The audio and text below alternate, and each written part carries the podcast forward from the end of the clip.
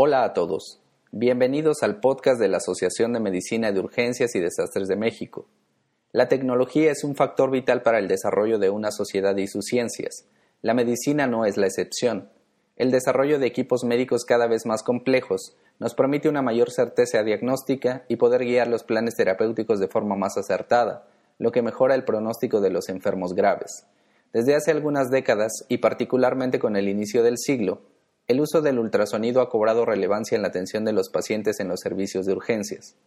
Aún en búsqueda de una identidad mediante la creación de consensos, guías de práctica y directrices específicas, el ultrasonido ha demostrado el impacto positivo a un bajo costo cuando se utiliza en la cabecera del paciente, pudiendo dar curso o modificación expedita al manejo clínico.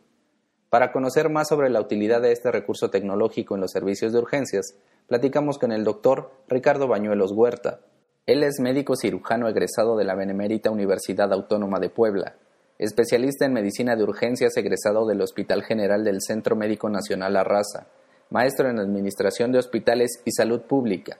Cuenta con adiestramiento en práctica de ecografía en paciente de emergencia realizado en el Hospital Italiano de Buenos Aires, Argentina. Es profesor adjunto de la especialidad en medicina de urgencia en el Hospital General de Zona Número 1 Tlaxcala, médico adscrito al área de choque del Hospital de Traumatología y Ortopedia, doctor y general Rafael Moreno Valle en el estado de Puebla. Doctor Bañuelos, me gustaría comenzar preguntándole, en su opinión, ¿cuál es la utilidad del equipo de ultrasonido en los servicios de urgencias? Muchas gracias por la invitación en participar en esta gran actividad académica que llevan eh, por parte de la MUDEM. es un gustazo para mí estar con ustedes el día de hoy. Y bueno, eh, responder la primera pregunta, la utilidad del ultrasonido en las salas de urgencia sin duda ha llegado a ser un parteaguas en la forma en cómo, cómo tratamos y cómo valoramos a nuestros pacientes. Yo creo firmemente que el ultrasonido actualmente lo que nos ayuda es justamente a resolver algunas preguntas que nos hacemos de manera habitual durante la evaluación de, del paciente en el área de choque, en el área de urgencias. Sobre todo eh, por ejemplo, el paciente con estado de choque ¿no? de origen no identificado, ¿no? es saber, le paso líquidos, no le paso líquidos, le inicio inotrópico, no le inicio inotrópico, el paciente con disnea, será de origen pulmonar, será de origen cardíaco, el paciente con trauma de abdomen, ¿no? Hablando del trauma de abdomen específicamente, a ti y a mí como residentes todavía nos tocó la época en la que el médico adscrito o nuestros residentes de más jerarquía nos, nos pasaban visita y al momento de tener un paciente con trauma abdominal, lo primero era eh, preguntarte cómo se hacía el lavado peritoneal diagnóstico, cómo eh, se, interpretaba eh, el lavado y si había duda, cómo, qué es lo que buscabas en, el reporte del laboratorio, ¿no? El problema del lavado peritoneal diagnóstico, bueno, primero que nada es que pues necesitabas un procedimiento invasivo para hacerlo, ¿no? La segunda es que requieres tiempo para durante la realización, sobre todo si no eres experto, pues era esperarte que tu adscrito o tu residente de máxima jerarquía te ayudara a realizarla, ¿no? Y por último, pues el laboratorio. Era el tiempo en el que nos teníamos que esperar a que el laboratorio eh, le pudieras llevar la muestra, el laboratorio procesara la muestra, te reportara la muestra y al final ver si cumplía con los criterios de, positividad para, para, considerar que ese paciente requería manejo quirúrgico. El problema eran esos pacientes eh, limbo, ¿no? Que decías, bueno, sí puede ser, pero no cumple todos o no tiene certeza absoluta. Y a fin de cuentas, pues te retrasabas el tratamiento quirúrgico de ese paciente y pues, eh, pues no le iba tan bien, ¿no? El, el, lavado peritoneal diagnóstico, según el manual ATLS, ya actualmente no está recomendado. Y realmente ya tenemos mucha evidencia de que el ultrasonido FAST o el ultrasonido con su protocolo FAST tiene mayor sensibilidad y, sobre todo el tema de no ser invasivo es una situación que yo creo que le da un plus extra. Utilizar el ultrasonido en, urgencias, aparte de, ser un, un estudio que es no invasivo, el otro es que es barato, porque digo, si lo comparas con radiografías o la repetición de necesidad de radiografías, de tomografías, eh, pues es un estudio que no, que no se compara ¿no? En, relación a costos de atención El segundo es el riesgo del paciente, ¿no? Que ya no, ya no expones a tu paciente a llevarlo a una sala de eh, imanogenología perdón, para realizarle ese estudio eh, complementario para saber si ocupa o no ocupa. Y por último, pues es la factibilidad de poder repetir el estudio. Digo, si, si tienes un paciente del cual eh, estás monitorizando o estás realizando estudios de manera repetitiva, eh, bueno, no, no hay mayor riesgo para tu paciente. Hay algunos datos en relación al calor y esto, pero estamos hablando de insonaciones sumamente prolongadas. los estudios que realizamos generalmente en la sala de emergencias no, no te lleva más de 15 minutos, ¿no? Y entonces es relativamente seguro eh, para tu paciente. Y bueno, el otro beneficio que te puede ofrecer el ultrasonido en la sala de urgencias es que disminuyes la exposición a radiación de nuestros pacientes, ¿no?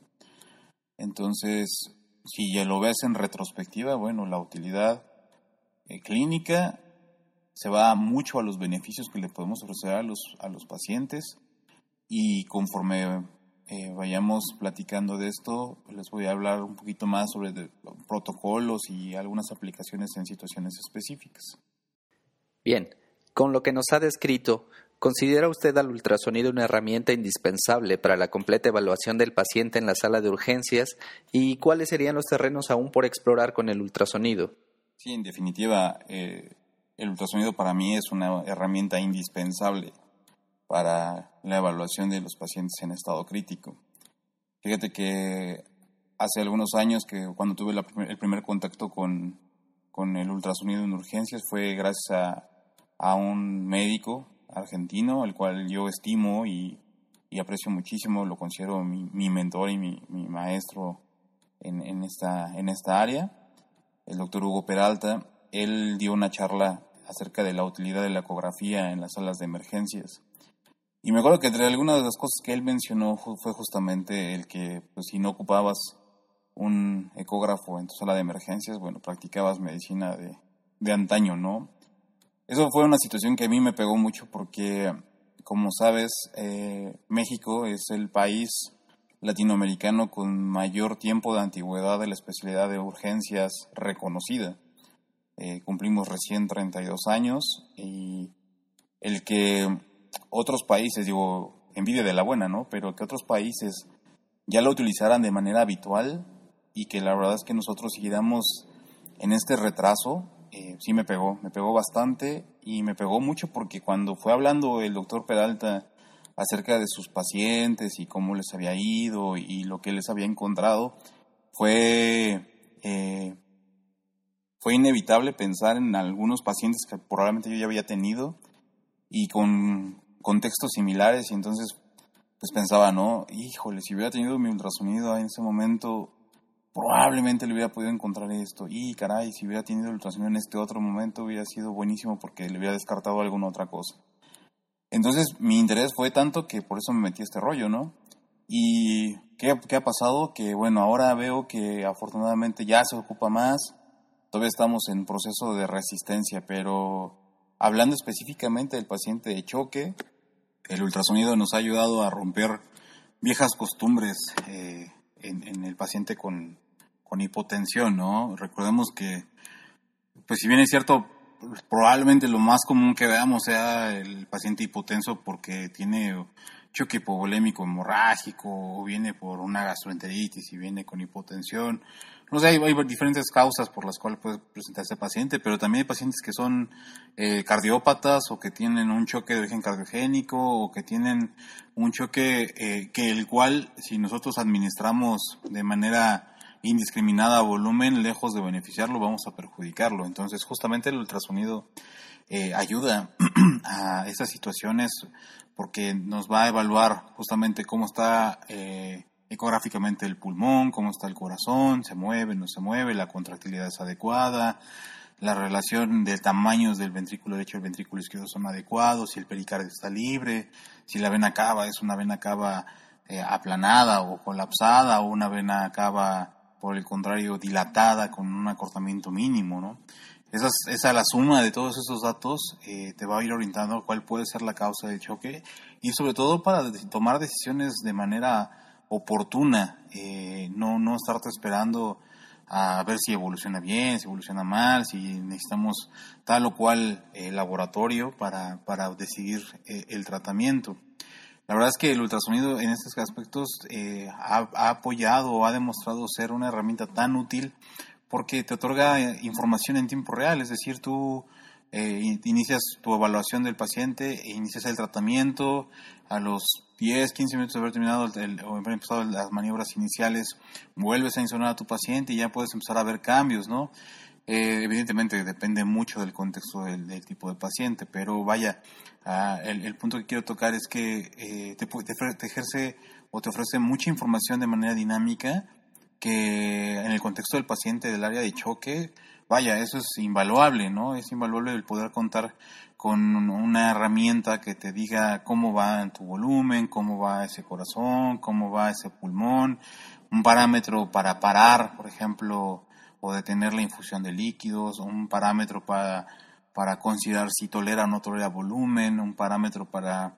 Incluso eh, hay algunos estudios que hablan sobre eh, la titulación de Doppler de pulsado, índice de resistencias en, en, la arteria renal cuando estamos ocupando, por ejemplo, vasoactivos, vasopresores, o eh, los flujos de, de, las venas hepáticas cuando estamos hablando de reanimación de líquidos en sepsis. O sea, la verdad es que sí hay muchísimos eh, estudios o muchos reportes de, en qué se está ocupando el ultrasonido en otros países. y bueno, pues nosotros estamos empezando, nosotros estamos arrancando esta etapa eh, de ultrasonido en urgencias en México. Afortunadamente, como les comenté hace rato, pues yo cuando recé no había tantos cursos, había muy pocos. Actualmente ya hay muchas más opciones. Y la qué tanto te puede ayudar a ti como, como médico de urgencias o médico de área crítica el ultrasonido, la verdad es que el día que lo tomes vas a ver que lo vas a amar y que va a ser difícil que lo quieras sustituir y vas a buscar eh, que en cada una de tus áreas laborales tengas un ultrasonido. Ahora es importante eh, especificar algo. El hecho de maniobrar o, poder realizar estudios ecográficos, eh, pues digo, si llevas un adiestramiento, evidentemente, requiere práctica, pero bien que si tú no puedes concretar o conjuntar la información que te da la exploración física con lo que estás viendo o con lo que estás buscando sobre todo, eh, y solamente esperas a que el ultrasonido te dé la respuesta a todo, ahí es donde empezamos mal. Ahí es donde a veces creo que, que la parte de la resistencia o del escepticismo por el uso del ultrasonido es donde empieza. Probablemente la imagen es que pues el ultrasonido te va a decir todo. No, la verdad es que no te lo va a decir. Lejos de ayudarte, si tú no estás eh, clínicamente con un índice de sospecha primero, el ultrasonido lo único que va a hacer es que te va a dar imágenes que al final pues no vas a poder conjuntar en el contexto clínico de tu paciente y te va a confundir, te va a confundir y puede ser que tomes decisiones erróneas. Entonces sí es bien importante e incluso eh, maestros o grandes conocedores eh, en redes sociales en relación al ultrasonido de urgencias en sus, en sus perfiles han, han publicado que se agrega un nuevo pilar en relación a, la evaluación de un paciente de manera integral. Y hablamos no solamente de la auscultación, palpación, todo esto, o sea, el quinto pilar en este caso hablan de la insonación, es decir, en ningún momento se sustituye el concepto o el contexto clínico, es decir, no, nunca sustituimos el hacer la exploración, el interrogatorio, todo esto, por realizar un estudio ecográfico. Se agrega, o sea, es un, es un complemento y es un complemento bien importante porque bien que hay cosas que podemos sospechar y que con el eco las podemos ir confirmando y evidentemente tomar de mejores decisiones para nuestros pacientes. Ahora, ¿hasta dónde puede llegar esto o qué terreno nos falta por explorar? La verdad es que cada vez me sorprende más las publicaciones que, te puedes encontrar en diversas revistas. Digo, eh, lo más usual que, ya realizamos prácticamente con, nuestros residentes, por ejemplo, en, en, Tlaxcala, pues es que hacemos la evaluación del paciente con disnea, con estado de choque de origen no conocido, hacemos reanimación hídrica eh, guiada por ultrasonido. Eh, recientemente empezamos a hacer un estudio en el que estamos evaluando a esos pacientes con edema agudo pulmonar, los nefrópatas sobre todo, y estamos viendo que pues evidentemente no, no todos los pacientes eh, nefrópatas como de cajón, porque la verdad es que al menos hasta antes de usar el ultrasonido prácticamente era una receta de cocina, paciente con edema agudo pulmonar, y, lo primero que hacíamos era manejarle diurético. Y ahora lo que estamos encontrando es que no todos los pacientes realmente requieren ese diurético, o sea, hay pacientes que solamente disminuyen las resistencias vasculares y eso es suficiente para, para mejorar ese, ese edema agudo pulmonar.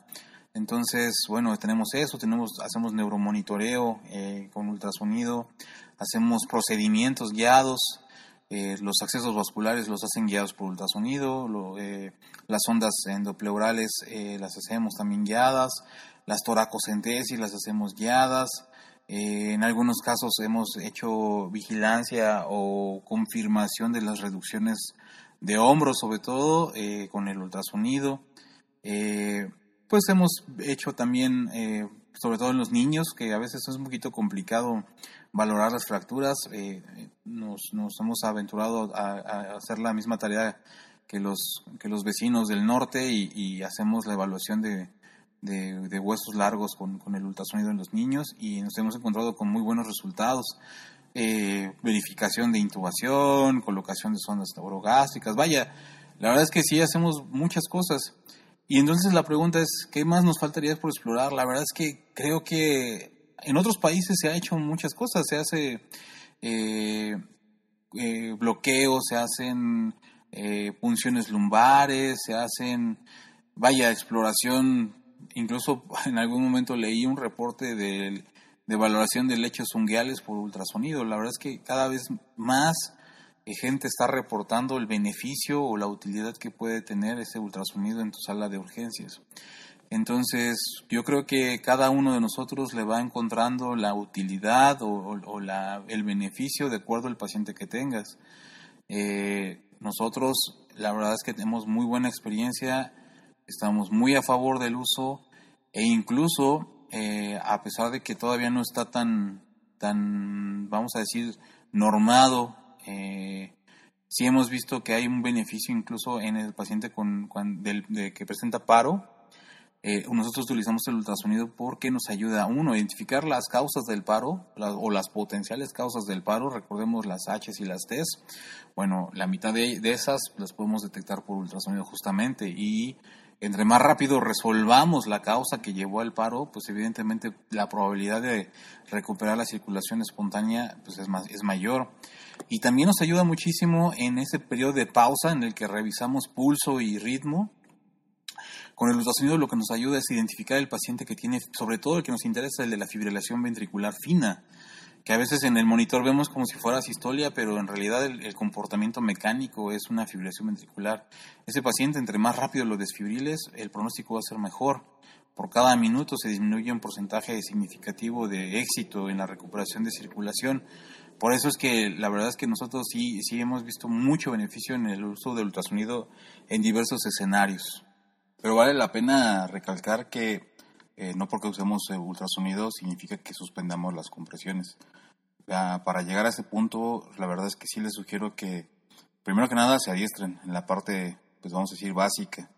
Y después ya se vayan yendo poco a poco eh, haciendo más eh, diestros en, detectar la ventana ecográfica cardíaca que les sea más fácil, ya sea subsifoidea o sea una apical.